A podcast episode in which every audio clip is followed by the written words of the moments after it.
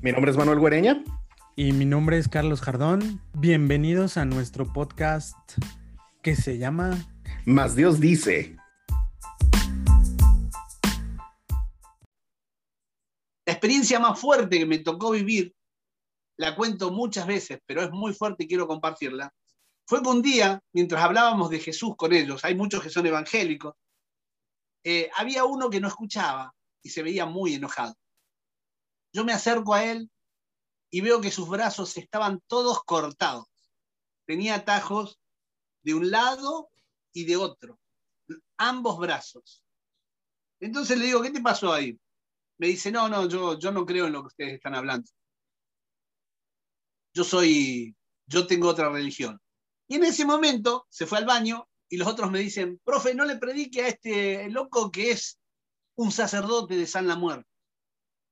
Entonces me dicen, hace pacto con sangre, nosotros le damos plata y él hace sus ritos en su celda. La celda tiene un, olor a podrido porque él rocía con su sangre distintas partes de la celda con sangre de otros y nadie quiere entrar a la celda de él, ni siquiera los penitenciarios. El Señor me decía que yo le siga hablando a él de Jesús. Entonces, en un momento dado, cuando él me dice, no, no, yo creo en otra cosa, ¿en qué crees? Le digo, creo en San la Muerte, me dice. Y le digo, bueno, hace una prueba. Esta noche. ¿Cómo haces? ¿Cómo invitas a San la Muerte? Y bueno, yo en un tarrito pongo sangre y lo invito a San la Muerte y le hago una entrega de velas y cosas así, me dice. Y llega la presencia a mi celda. Y le dije, bueno, hagamos una cosa. Cuando invites esa presencia, te propongo que llames a Jesús. Le digas, Jesús, Jesucristo de Nazaret, si vos sos más poderoso de San, que San la Muerte, yo te invito que vengas a esta celda y que gane el mejor. Bueno, se fue, le di la mano. Qué, qué atrevido, ¿eh? ¿Cómo? Que qué atrevido. y eso que estoy solo ahí en el salón con ellos, ¿eh? Guarda. Es el Espíritu Santo que si te dice que hagas eso, lo tenés que hacer. No te bueno, la cuestión que se va este loco a, a su celda. La cara era una cara realmente de mucha violencia, de mucho odio. Habrá tenido unos 30 años. A la semana siguiente, cuando llego, llega sonriente. Una sonrisa y me miraba como que me quería decir algo. Se sienta, empezamos a hablar de Jesús, que son. Y siempre los temas eran maravillosos. Hablábamos de las manifestaciones de Jesús, de la palabra, me, leían lo que habían leído en la semana. Algo hermoso. Me enamoraba más de la palabra.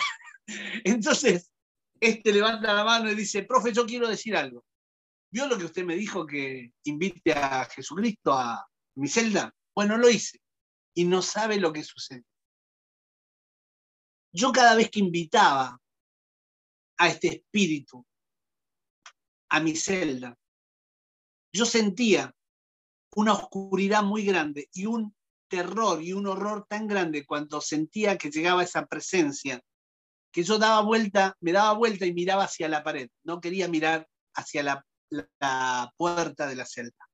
Toda la sangre que yo ponía en ese frasco desaparecía al otro día. Pero ese día agarré y le dije a Jesús, cuando entró San la Muerte, le dije, Jesús de Nazaret, si vos sos más poderoso que San la Muerte, vení acá y sacalo.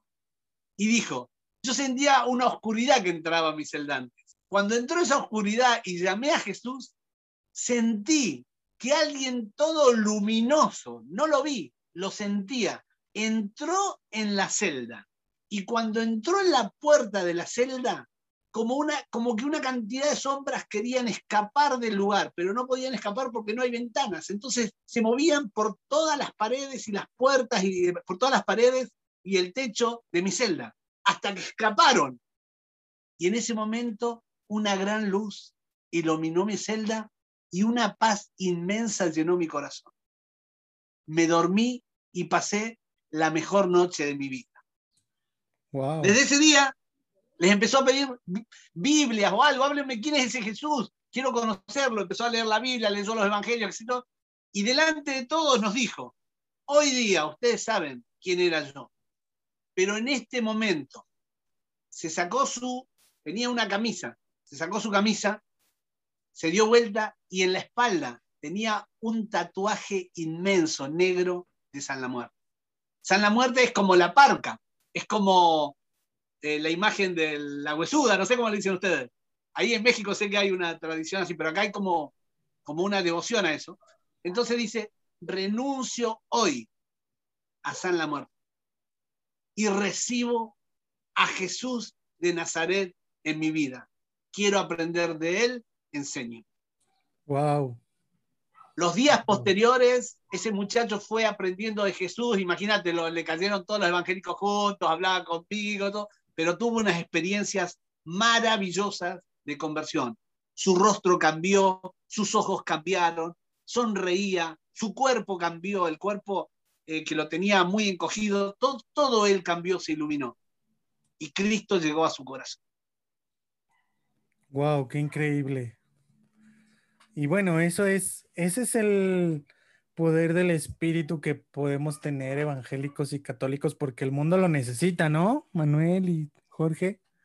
No, yo estoy convencido de que el mundo ahora más que nunca está necesitando regresar a esos tiempos de, de poder evangelizar y de poder dar testimonio. Eh, aquello que leemos de repente, mira, estamos viviendo ya ya después de 53 años, si no me equivoco, 67, 53 años aproximadamente. 53 años del, del, nacimiento oficial del movimiento de la renovación carismática, del mover del Espíritu Santo en la Iglesia Católica. Y de repente veo, veo haciendo una, una retrospectiva bueno, les cuento una historia. Me tocó estar en Estados Unidos en un evento en la diócesis de Rockford para la renovación en inglés, donde estuvo acompañándonos Jim Murphy, eh, justo previo, de un año creo después de que, antes de que fuera director de ICRES y justo después de que había llegado Papa Francisco a, Roma. Y, y, bueno, él, nos decía, él le decía la renovación en inglés que lo que habían estado luchando y anhelando por tantos años, ahora Papa Francisco los, lo estaba trayendo a la, a la realidad y era el espíritu, el bautismo en el Espíritu Santo, llévenlo, es una orden del Papa a todas las, a toda la iglesia, a todas las parroquias, pero que de repente él se encontraba y hacía una autocrítica de una renovación carismática muy cansada, muy, muy, muy, muy ya muy golpeada, eh, muy anciana, porque la renovación en, en, Estados Unidos, por lo menos en, de habla inglesa, eh, el, you know, la media de edad es alta, está arriba de los 50 años, los participantes de la renovación.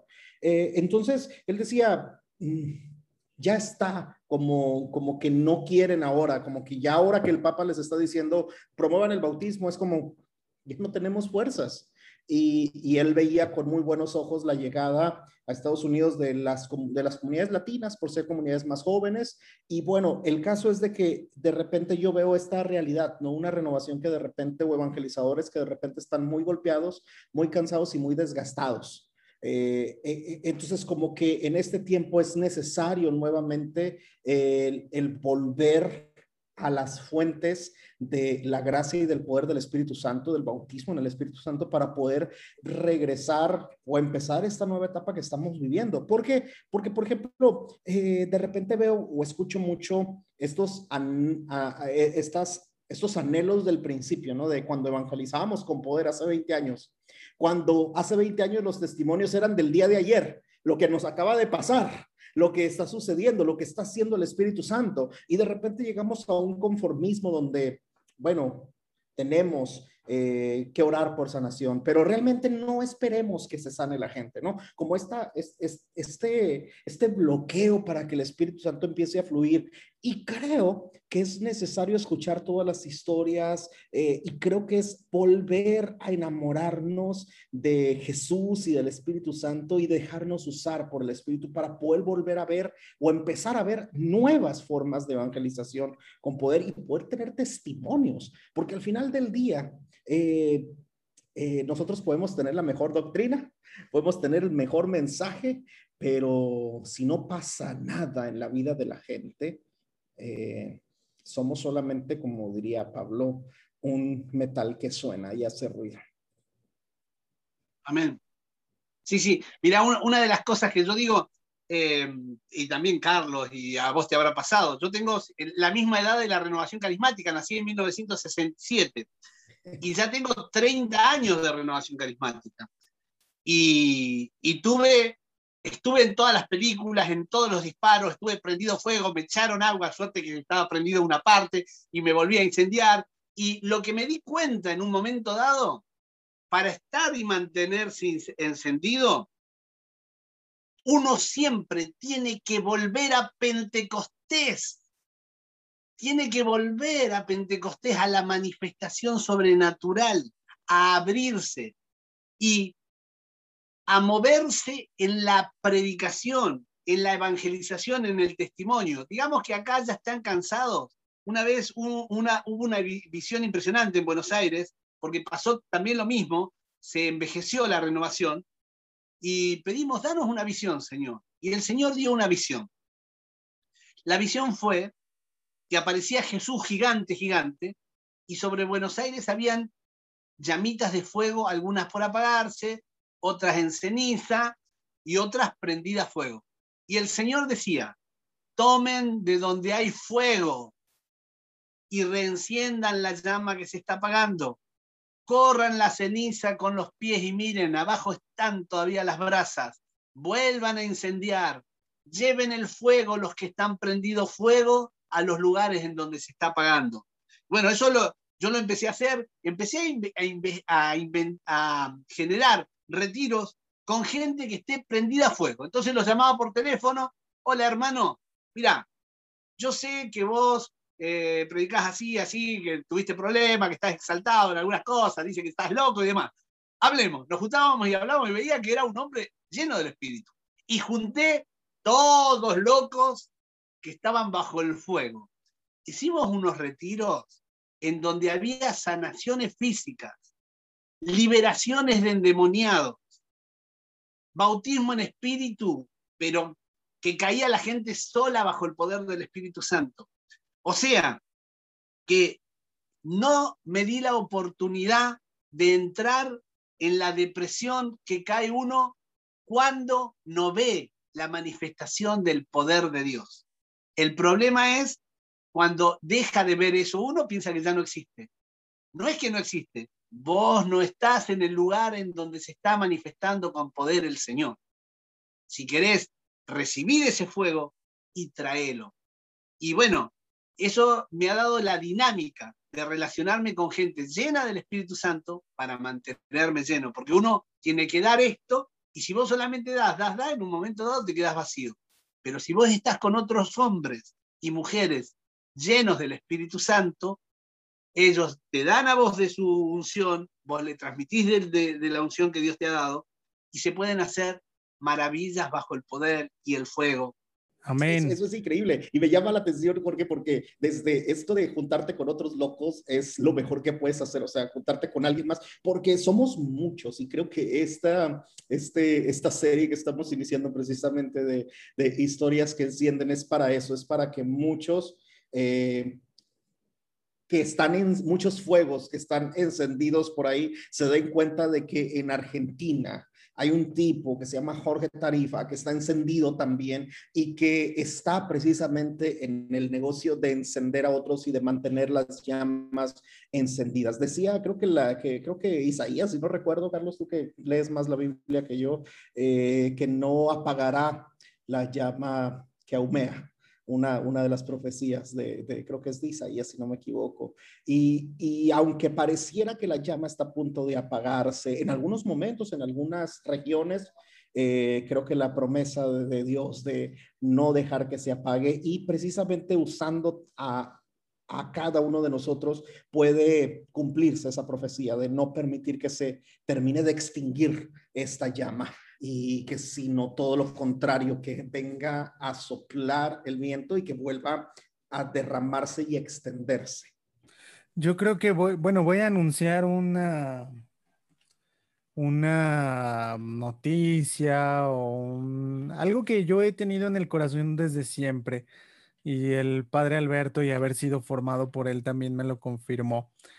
Y es el hecho de que, mm, bueno, lo voy a decir porque así es y esto así me pasó no es por criticar a nadie, pero las manifestaciones más fuertes que yo he visto del Espíritu Santo fue haciendo alfa, no en la renovación carismática.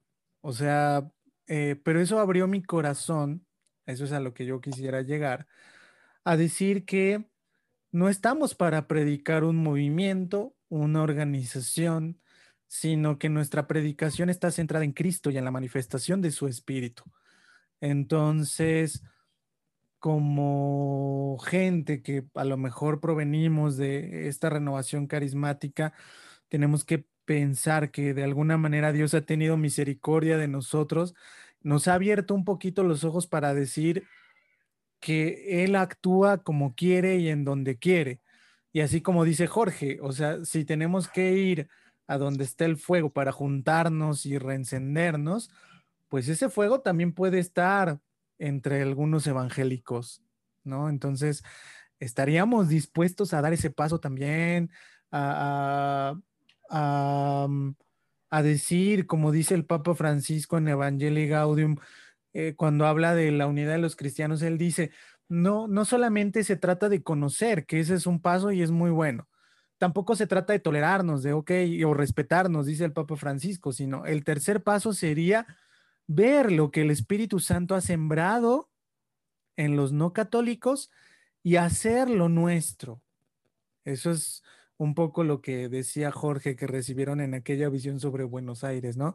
O sea, ese tercer paso yo creo que es el que hay que pedirle al Espíritu Santo, o sea, el ser capaces de ver cómo Él está actuando en otros hermanos, aunque no compartan, fíjate, hasta incluso hermanos católicos que no sean parte del movimiento carismático. O sea, el Espíritu Santo también está obrando con poder ahí. Pero entonces yo tengo la oportunidad de que el Espíritu Santo me abra los ojos y decir, mira, ahí estoy actuando también. Entonces, ve allá y haz lo tuyo, ese don que estoy sembrando ahí. En otros que no son parte de nuestro movimiento, en otros que no son parte de nuestra iglesia. Pero claro, para eso necesitas estar abierto, como dice Jorge, y también en profundo discernimiento. O sea, no se trata de ir corriendo con cualquiera y que que, mm, porque además se van a quedar con nuestro diezmo probablemente, pero sino que de veras estar abierto a, eso, ¿no? A hacer, pero, pero por algo, o sea, nuestra motivación no es nada más reencendernos nosotros, nuestra motivación es transformar el mundo, nuestra motivación es que la gente conozca a Cristo. Por eso es que nos animamos, ¿no, Jorge y Manuel? Porque queremos, queremos ese poder para transformar el mundo, no lo queremos nomás por, por, alguna cosa, digamos, personal, porque a fin de cuentas, cuando el Espíritu Santo viene, también nos desinstala.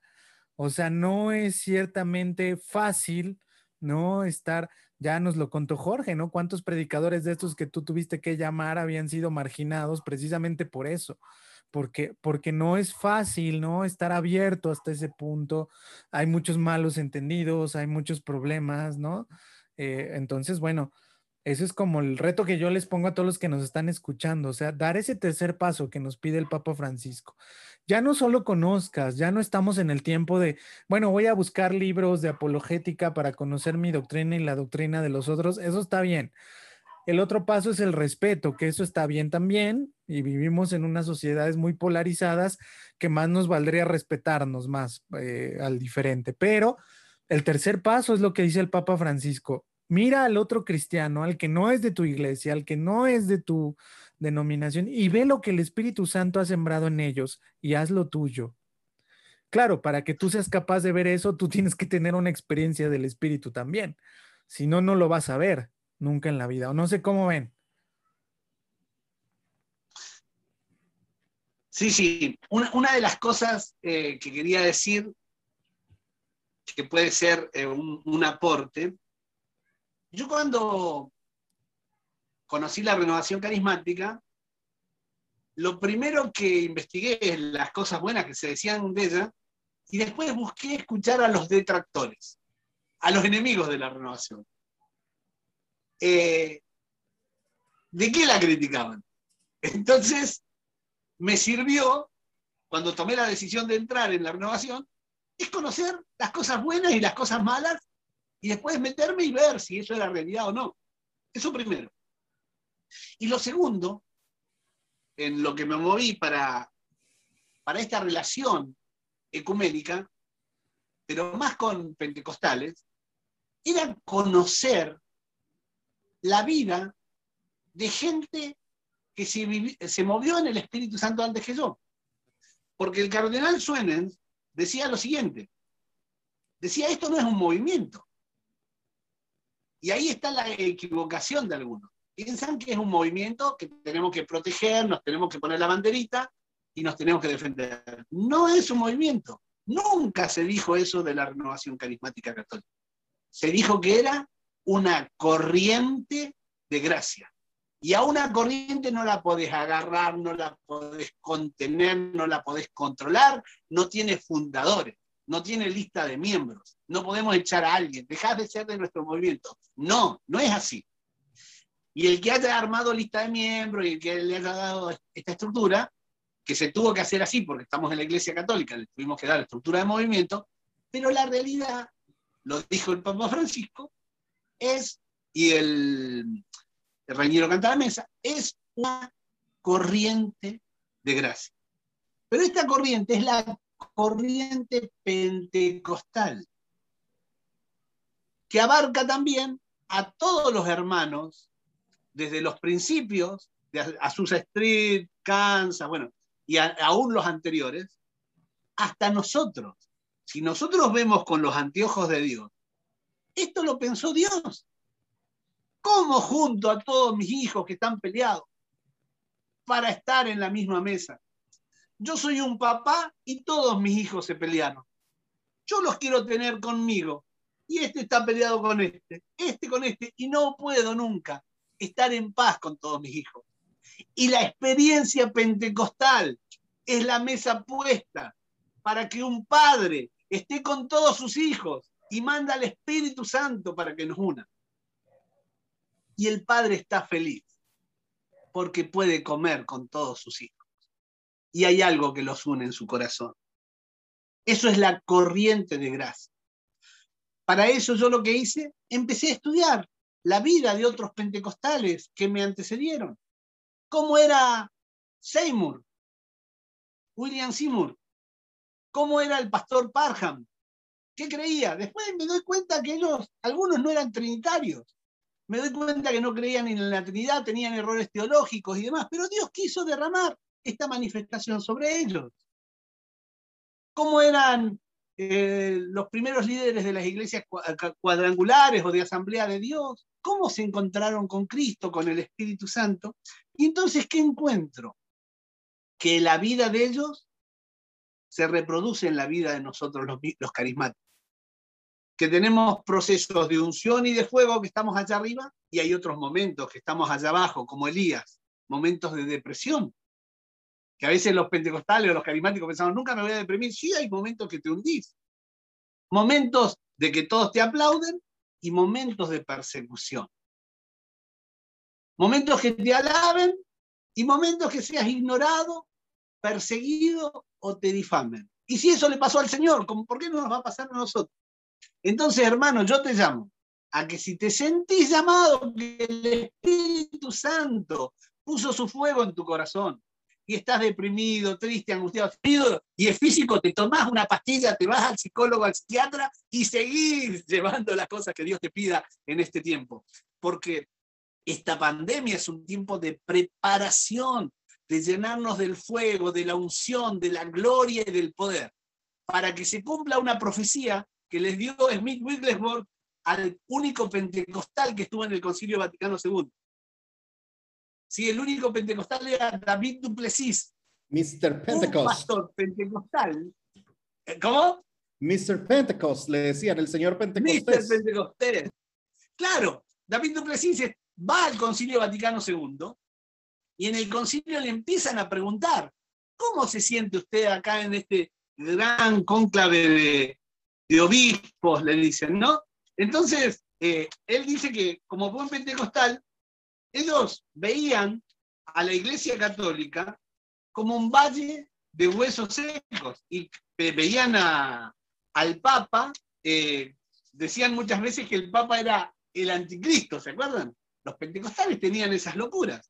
Bueno, David Duplessis, cuando Smith Wigglesworth le profetiza que va a ir al Concilio Vaticano II, él siente que en el concilio hay una renovación del Espíritu Santo. Y o así que David, Mr. Pentecostés, después acompaña los inicios de la renovación carismática en distintos lugares del mundo. Dice que un obispo viene y le pregunta, ¿cómo se siente usted eh, acá en este gran cónclave en donde hay miles de obispos, miles de laicos católicos, miles de sacerdotes y un pentecostal evangélico? David contesta, me siento como Ezequiel en el valle de los huesos secos. Y el obispo le dice, tiene razón, yo muchas veces me sentí también decepcionado. Y David le contesta, no, monseñor, usted no me está comprendiendo. Yo me siento como Ezequiel en el Valle de los Huesos Secos. Siento que el Espíritu Santo está levantando los huesos, le están creciendo músculos, le está creciendo carne y se está levantando un gran ejército lleno del Espíritu Santo. Y David Duplessis supo en ese momento que la profecía que le había dado el inglés Smith Wigglesworth de que de que iba a haber, después de esta experiencia pentecostal, un avivamiento en las antiguas denominaciones, o sea, entre católicos y ortodoxos, más grande que el movimiento pentecostal del cual usted, David y yo estamos tan orgullosos. Y este despertar va a ser tan grande que va a eclipsar aquello que nosotros hemos visto en todos estos años de la experiencia pentecostal. Hermano, me gozo porque teniendo un papa que está diciendo, lleven el bautismo en el Espíritu Santo a toda la iglesia católica, está abriendo la puerta para la gran manifestación del Espíritu Santo del siglo XXI. Gloria a Jesús. Gloria amén, a Jesús. Amén. Amén. Estoy seguro que el Padre Alberto te está escuchando y está encantado contigo, Jorge, ahí en el cielo porque esto es lo que predicaba el padre Alberto en sus últimos años. No sé si tuviste oportunidad de escuchar algún mensaje suyo de los últimos años, bueno, antes de que falleciera. Iba por ahí, o sea, el papa, el padre Alberto decía, ya, ya estamos en el nuevo Pentecostés, y él, él alguna vez me lo dijo, dice, cuando empezó la renovación carismática, nosotros creíamos que este era el nuevo Pentecostés, pero no, todavía no llegamos, decía el padre Alberto. Eh, ni siquiera estamos a las puertas del nuevo Pentecostés, decía él. Y yo decía, wow, o sea, después de toda la renovación carismática, todo el avivamiento pentecostal, y el padre Alberto decía, no, todavía no llegamos, o sea, ni siquiera hemos visto lo que va a ser ese nuevo Pentecostés. Bendito sea el Señor. Entonces, bueno. Entonces, bueno, ya el Papa Francisco nos, nos abrió las puertas, aleluya. Bueno, mis queridos, creo que podríamos seguir haciendo 20 horas más esto, pero eh, creo que tenemos que cortar porque allá en Argentina tienen que ir a, la cena. Probablemente Jorge, con toda la envidia que le tenemos acá, va a comer asado eh, y con un buen vino, porque acá, pues, bueno, ahí donde está, donde está donde está Manuel, Jorge, también le compiten a la carne argentina, ¿eh? Él está ¿Ah, sí? sí, claro, está en una provincia de México que se llama Sonora, que también le compiten a, los cortes argentinos. ah, mira qué bueno. Un día que vengas por acá a México, te llevaremos carne de Sonora o te invitaremos a Sonora para que, para que tú puedas, tú puedas darle. Un argentino va a apreciar, digo, digo, eh, va a apreciar bien la carne sonorense, definitivamente. Gloria a Dios, sí. Oye, Jorge, ¿y cómo te puede seguir la gente en las redes sociales? ¿Cómo te encuentran? Bien, eh, en este momento a mí me pueden encontrar, si ponen Jorge Tarifa en YouTube, van a encontrar eh, mi canal. si hay gente que evangeliza a través del arte, si quiere llevar la evangelización a través del arte, contáctese porque estamos armando una red que se llama Evangelización Creativa Latinoamérica. Es más, se está expandiendo por, por muchos lugares, en donde tratamos de llevar la evangelización creativa en el Espíritu Santo con arte, música, danzas, teatro, dibujos animados, videos, hacemos de todo. Eh, entonces, en YouTube, Jorge Tarifa pone. Y en el Facebook también, Jorge Tarifa, me encuentran, van a poder ver, hay dibujos que hacemos, tratamos de eh, llevar el Evangelio de todas las maneras posibles que el Señor nos, nos dé. Amén. ¿Y a ti, Manuel, cómo te encuentran? Me pueden encontrar como Manuel Huerena uno en Instagram y como en Facebook como Manuel Huereña. ¿Y a ti, Carlos? a mí me encuentran como arroba el nivel 2, el 2 con número en Twitter y en Instagram y en Facebook me encuentran como Carlos Alberto Jardón, pero también pueden visitar la, cuenta de Instagram de nuestro podcast que se llama ¿cómo? Más Dios dice. Eso es. Entonces, pues muchas gracias por escuchar este podcast, estas historias que encienden. Ojalá un día Jorge nos haga el favor de estar otra vez aquí, porque todavía nos falta hablar de más historias que encienden, nos falta todavía un montón de cosas que, esperemos que todos los que oigan este podcast digan, yo quiero ser parte de esa historia, yo quiero entrar a eso, yo quiero vivir ese nuevo Pentecostés y pues eso es lo que oramos, ¿no? Eso es lo que pedimos, que todos los que oigan esto también tengan su historia que enciende. Y una Amén. Carlos quería decir una cosita. Dila, dila, dila, por favor. Tengo, hay un, en YouTube hay un video que filmé hace más de 15 años que se llama Historia Pentecostal y Carismática. Ok, para que lo veamos ahí. Historia Pentecostal y Carismática. Está en tu cuenta de YouTube. En mi cuenta de YouTube. Perfecto, muchas gracias. Ahí para que lo busquen, Jorge Tarifa, Historia Pentecostal y Carismática.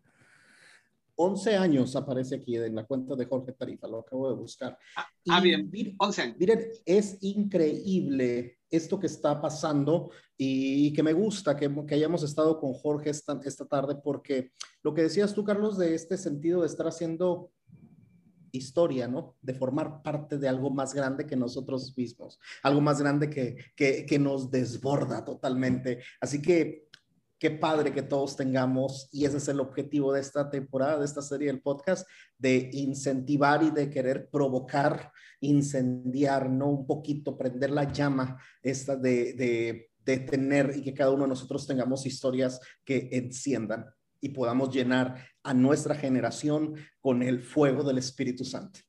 Amén. Hoy me puse muy carismático y muy pentecostal. Ahí sí estuvimos los dos diciendo amén un montón de veces pero es que porque hemos tenido aquí a Jorge que tiene sus historias que encienden. Eh, y bueno, ya este, esperemos no perder followers, sino ganar algunos más, eh, porque en eso estamos, ¿no? Con nuestro corazón que quiere seguir ardiendo en el fuego del Espíritu Santo. Muchas gracias por habernos escuchado. Los esperamos en nuestro siguiente episodio. Bájense el libro también de Más Dios dice, ya no le habíamos hecho publicidad, pero Ahí está el libro en Amazon, en ¿cómo se llamaba la otra plataforma? Eh, baby, baby, Book, eh, sigue ahí. pero ahí si entran a la, a la, plataforma de Instagram del podcast, van al link que aparece en la, en la, biografía y ahí aparecen todos los links para que lo compren en donde quieran, como gusten. Eso, para que Jorge también compre el libro de Más Dios dice que, que es... No, se lo vamos a regalar a Jorge, vamos a regalar. Está lleno de historias que te lo vamos a regalar, Jorge. No, no te bueno. Ah, qué bueno. Bueno, Gloria Porque acá en Argentina estamos con el dólar terrible. sí, sí, sí, me imagino. acá ustedes si vienen con dólares pueden comprarse una provincia, así que no hay problema. Ah, bueno, perfecto. Aquí tengo como 5 dólares. ¿Crees que me alcance? sí, se te alcanza para uno. Chicos, un abrazo, ha sido un gusto, Jorge, hasta la Argentina. Un fuerte saludo y sigue encendiendo, por favor. Haznos el favor de seguir contando historias que encienden. Amén. Esto fue más Dios. Gracias, bendiciones. Chao. Saludos, bendiciones.